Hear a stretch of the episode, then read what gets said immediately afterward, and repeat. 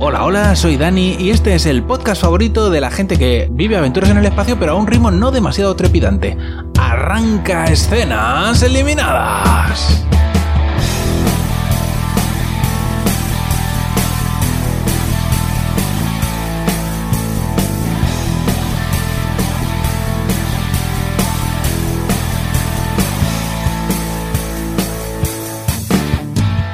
En este programa de escenas eliminadas voy a darle una segunda oportunidad a una serie que la vi cuando em, la estrenaron en su momento. Bueno, empecé a verla, vi la primera temporada entera y me bajé del barco porque se me hizo muy lenta. Se trata de The Expanse, la expandía, que es una serie de cosas que pasan en el espacio, de movidas espaciales de ciencia ficción, pero que, eh, bueno, también de cosas raras, de no sé si alienígenas o de, bueno, movidas. Y, bueno, es una serie que se me hizo muy lenta la primera temporada y no seguí viéndola. Pero todo el mundo me ha jurado que luego mejora. Así que vamos a darle una segunda oportunidad, años después, a ver si yo ahora entro mejor en esta serie. La serie comienza con unos, unas pantallas en, negro con unos textos que nos van explicando un poco mm, cómo está el percal, ¿no? En este, en este universo. Nos dicen que en el siglo XXIII los humanos han colonizado el espacio y nos dicen que Marte es una colonia militar independiente. También nos dicen que los eh, planetas del interior em, dependen de, digamos, de las colonias del exterior para subsistir y que hay recursos como el agua o el oxígeno que son muy escasos y muy valiosos. Esta situación de dependencia y la falta de recursos tiene eh, como resultado muchas tensiones políticas que tienen a, a este universo, digamos así, al borde de una guerra, de una guerra civil, de una civil war. Nos trasladamos a una especie como de nave espacial donde vemos una mujer que digo yo que será asiática porque tiene pinta, que está atrapada en una especie de, no sé si de celda o de habitación, de la que no puede salir y nadie le abre y la mujer está ahí flotando en gravedad cero y no tiene agua. Entonces al final se pone a porrear la puerta y a patá, a patá limpia, rompe la puerta y consigue salir. Cuando sale no encuentra a nadie, la nave entera está en gravedad cero, así que se tiene que poner unas botas magnéticas y ve algunas manchas de sangre y un mensaje que pone eh, en, un, panel pues, emergencia en la bahía de ingeniería. Total, que la tía coge un soplete que oportunamente para la trama ha debido encontrar por ahí y se va para, para la bahía esta donde eh, rompe la puerta con el soplete, entra y ve una especie como de bola con lucecicas que se está tragando un señor. Y no nos dejan, bueno, bueno, la muchacha grita horrorizada y no nos dejan ver más porque entra otra escena.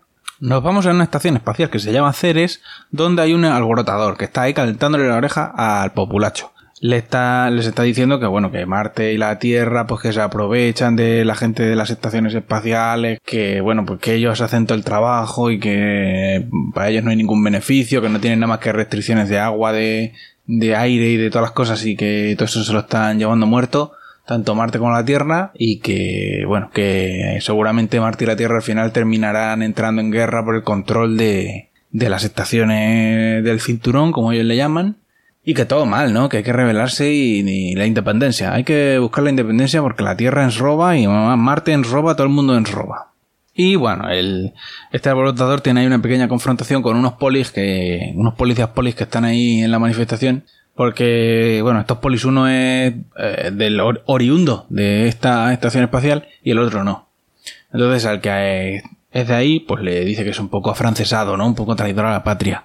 Y, pero bueno, esto no, de momento no tiene relevancia porque ellos van a investigar un asesinato, o bueno, algo así que ha habido en un burdel un cliente que, bueno, que está ahí, pues el hombre pues no se encuentra bien, está un poco muerto y nada, pues van a investigar y hablan con la prostituta y todo el tema. Por lo visto, hasta donde yo quiero entender, porque hablan en un dialecto propio de la estación espacial que no, que no está doblado, em, hasta donde yo quiero entender, ha venido alguien a matar a ese tío mientras estaba pues intimando con esta, con esta profesional de la vida licenciosa. Total, que bueno, que después de investigar esto, van a, un bar y bueno, el otro le está comentando, le está dando más contexto de la serie, que en realidad no lo está dando a nosotros, pero hace como que se lo está dando al rookie que viene de la Tierra y no sabe de, qué va a la misa a la mitad. Entonces le empieza a explicar pues que la gente que se que nace y, crece en las estaciones espaciales, pues que generalmente tienen algún tipo de eh, de deformidad o de mal crecimiento. Hay alguna gente que tiene los huesos excesivamente largos, que se le los músculos descolgados porque no, no crecen bien. El, este poli, por ejemplo, tiene una especie como de espolones de hueso en la parte de abajo del cuello porque, porque no le sueldan bien los huesos de la columna. Todo eso es por la gravedad artificial, por crecer en gravedad artificial. Y entonces el otro le dice, pues nada, pues que, que con el tiempo, con el paso de las generaciones, pues que al final toda la gente de las estaciones espaciales va a terminar siendo así. Y en esas, bueno, pues están ahí en el bar y los oye hablar un parroquiano del bar y tienen un enfrentamiento porque, bueno, como ya, hemos dicho antes, este policía veterano que va a todas partes con un sombrero a pesar de que está en una estación espacial, pues, eh, eh, eh, bueno, lo consideran un traidor, ¿no? A la patria chica. Entonces, pues tiene un confrontamiento ahí con un fulano y lo termina arrestando. Entonces van a la comisaría y ahí la jefa le dice que, bueno, le dice al del sombrero, al, veterano, que tiene una misión, pero que no se lleve al rookie, que esta misión es, esta misión es solo para tus ojos, 007. Y le encomienda un trabajo de buscar a la chica que hemos visto al principio, a la asiática, porque dice que es la hija de unos magnates que viven en la luna, que patatín que patatán, y que se ha perdido y que la tiene que buscar, pero que la chica es conflictiva, la oveja negra de la familia, que es una perroflauta que no hace nada más que llevarle la contra a sus padres millonarios. Y entonces el de sombrero dice que es muy bien, que yo te investigo esto para esta gente off the record y no pasa nada. Ahora nos trasladamos a otro sitio, nos vamos a una nave que recolecta asteroides de hielo para obtener agua. Y en esta nave, pues hay unos operarios que están ahí cargando el hielo, tienen un accidente, uno de ellos pierde un brazo, una escena que escala muy rápido, o sea, se les escapa un asteroide y se choca y no sabemos muy bien, ahí pasan cosas muy rápidas y el operario termina perdiendo un brazo. Y entonces en esas, uno de la nave, que no sé si es el piloto o el, bueno, el jefecillo, está manteniendo un coito con una señorita en gravedad cero y la nave pone la, pone la gravedad normal Chachihuay, y entonces se caen al suelo a mitad de coito, lo cual nos parece muy bien porque este coito no venía nada. Y nada, pues este muchacho que tiene ahí un carguito dentro de la plantilla de la nave, pues está buscando al segundo oficial para que firme em, el permiso para la prótesis de que le tienen que poner al que ha perdido el brazo. Y, lo, y no lo encuentra por ningún sitio, entonces va a su habitación y fuerza la puerta con una palanca. Le dice antes de entrar, por favor, tápese sus partes, que no quiero ver nada indecoroso. Y entonces entra y el que está dentro es el sicario de, de Walter White, el sicario de Breaking Bad, el calvo, que, que bueno, que está Catacroker perdido, o sea, se le ha ido completamente la olla al segundo de a bordo, tiene ahí las paredes llenas de dibujos de macetas, tiene un montón de macetas en la habitación, el suelo lleno de tierra, está descalzo, en batín y con los huevos al aire. Se le ha ido completamente la olla, está ahí diciendo incoherencias. Y para rematar la jugada, pues tiene una pipa en la mano. Total, que al final lo tienen que reducir y llevárselo a la enfermería. Y, entonces el capitán, pues ante esta circunstancia, le ofrece a nuestro chaval el puesto de segundo. Y el otro chaval le dice, mira, a mí es que me gusta ser operario raso, no me gusta, esto de ascender no me gusta, yo no quiero más responsabilidad, no sé qué. Y el otro le dice, mira, que hay que evolucionar o morir, este ascenso lleva tu nombre escrito. Total, que medio, medio, lo, medio lo obliga a, aceptar el ascenso. En esas que termina la conversación y reciben un aviso de una baliza de emergencia de una nave que está ahí flotando en el espacio, aparentemente en problemas. Y entonces, bueno, pues la piloto, que es la que se está calzando nuestro protagonista, dice que, bueno, que según la normativa y tal, porque están obligados a responder a la señal de socorro. Y entonces el capitán dice, mira, si respondemos a la señal de socorro, vamos a perder el amarre en la estación de Ceres, no nos van a pagar la prima por puntualidad, y es que acaso, es que acaso tengo yo pinta de ser un guardián de la galaxia para estar aquí acudiendo al rescate de nadie. No, señor, borra todos los registros, aquí no hemos recibido ninguna señal, usted no sabe nada, yo a usted no la conozco de nada, no la he visto en mi vida, y si alguien pregunta, no nos conocemos el uno al otro. Y dicho y hecho, hacen eso. Esa noche nuestro jovencito protagonista no puede dormir a pesar de que está acompañado por la piloto rubia. Y mm, entonces decide relevar a la que está en el puente y bueno, pues hacer un turno extra porque no puede dormir. Y cuando está solo, ahí tomándose un café en el puente, pues le da por revisar el, registro que han borrado de la señal de alerta que han recibido. Y se, bueno, se pone ahí a mirar el, log, el, audio, le pasa el reducción de ruido de la Audacity y escucha la voz de una mujer en la, dentro de la señal. Y entonces el hombre dice, anda, pues mira, al final no eran piratas ni era nada, era una, es verdad que era gente necesitada de ayuda. Y en ese momento nos trasladamos a la Tierra, a la mansión de una señora india de la ONU que, que bueno, que vive ahí con todos los lujos porque es millonaria y la vienen a buscar porque tiene que ir a una, a un sitio de estos que no existe, ¿sabes? Donde están torturando a un centuroniano, a uno de los de la estación espacial, que, bueno, ellos dicen que es terrorista y que estaba pasando tecnología de sigilo y que no sé qué movida, porque, bueno, que caso que lo están torturando para, para sacarle información. Y a su vez, el policía del sombrero, el veterano, pues está ya comenzando con la investigación de la chica asiática. Pero tiene que ir a un, a un sitio de la estación donde ha habido un problema con el sistema de aire y bueno, la gente fatal ahí ahogándose y una movida. Entonces, pues, pues bueno, tiene que, tiene que acudir a esa llamada, pero en realidad no hace nada. Va a, a lechucear un poco a ver qué ha pasado, pero están todos sus compañeros haciendo todo el trabajo. De vuelta en la nave de recolección de hielo, resulta que nuestro protagonista lo que ha hecho es, em, bueno, digamos que ha dado parte, ¿no? De la, de la llamada que, de auxilio que encontraron y entonces ahora el jefe dice, el capitán dice que ya están legalmente obligados a acudir y que no, pues ya no pueden, ya no pueden hacerse los locos. Y entonces le dice al protagonista y dice, a ver, guapito de cara, vas a ser tú el responsable de este rescate, salvamento o lo que quiera que sea, y si son piratas y te matan, pues te jodes. Y nada, como no acudieron en su momento, para pues llevan retraso y entonces tienen que poner el turbo. Para poder meter la quinta marcha tienen que chutarse una especie de droga rana.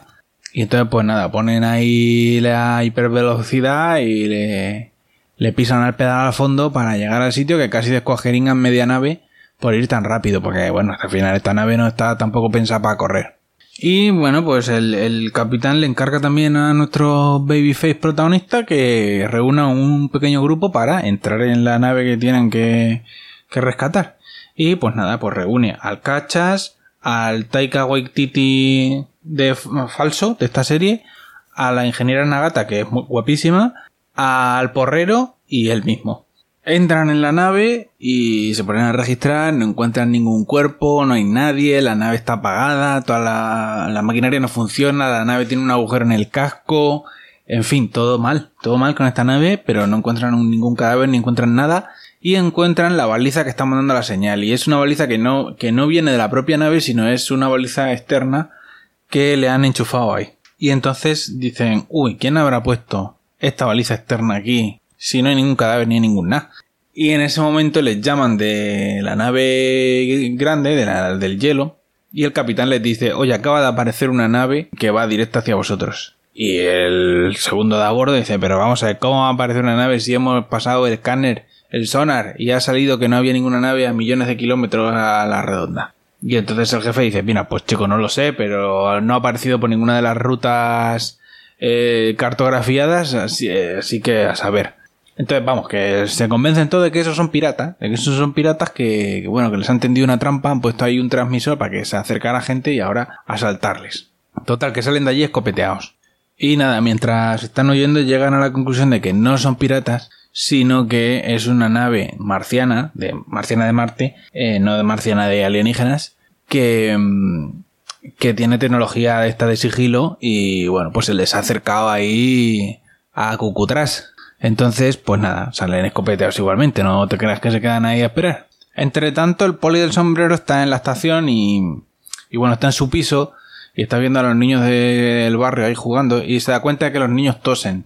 Entonces eso él lo atribuye a que los filtros del aire están sucios. Y se va a buscar al tío que los lleva, que es una especie como de mafioso. Y bueno, pues básicamente está a punto de lanzarlo por una escotilla al espacio exterior para, para amenazarlo y que, y que arregle los filtros y los te mantenga limpios para que la gente pueda respirar en condiciones en la estación. Entre tanto, los otros siguen huyendo con la nave espacial de la nave esta que tiene tecnología de sigilo y están ya a punto de llegar a, su nave madre, por así decir, a la del hielo y, y bueno, entonces la nave que los viene persiguiendo dispara unos misiles. Entonces ellos hacen ahí unas maniobras ahí, bueno, unas gambetas para regatearse los misiles y pero se dan, al final se dan cuenta de que los misiles no eran para ellos sino para la nave grande, para la que recoge el hielo. Intentan avisar por radio de que lancen el hielo para que los misiles se, estrellen contra la carga, pero bueno, no, da tiempo. Y la novia del protagonista, del Babyface, le dice, oye, te tengo que decir una cosa muy importante. Pero justo en ese momento impactan los misiles, la nave es volatilizada por completo y nos quedamos con las ganas de saber qué era eso tan importante que le iba a decir la rubia al, protagonista.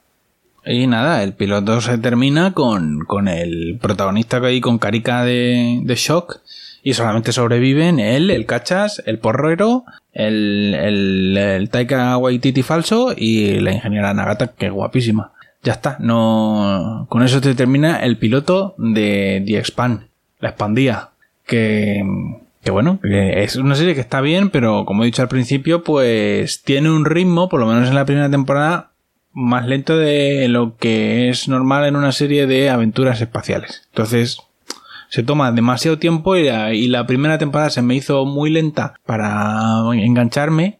Lo que pasa es que luego me han prometido, me han jurado y me han perjurado que luego mejora a partir de la segunda. Así que después de mucho tiempo, al final he decidido darle una segunda oportunidad, pero me la voy a tener que ver otra vez desde el principio porque ya no me acuerdo me acuerdo que en la primera temporada no pasa prácticamente nada hasta el último capítulo, donde sí que pasan cosas interesantes, pero dije yo, madre mía, tengo que ver una temporada entera para que pase algo, ¿qué coñazo es este? Pero bueno, me han prometido que a partir de la segunda el ritmo sigue sin ser trepidante, pero que ya empiezan a pasar más cosas más a menudo. Entonces, bueno, voy a darle una oportunidad. Y eso es todo. Si queréis escuchar los capítulos anteriores los podéis encontrar en escenaseliminadas.com y si queréis contactar conmigo lo podéis hacer en la cuenta de Twitter Escenitas. Adiós.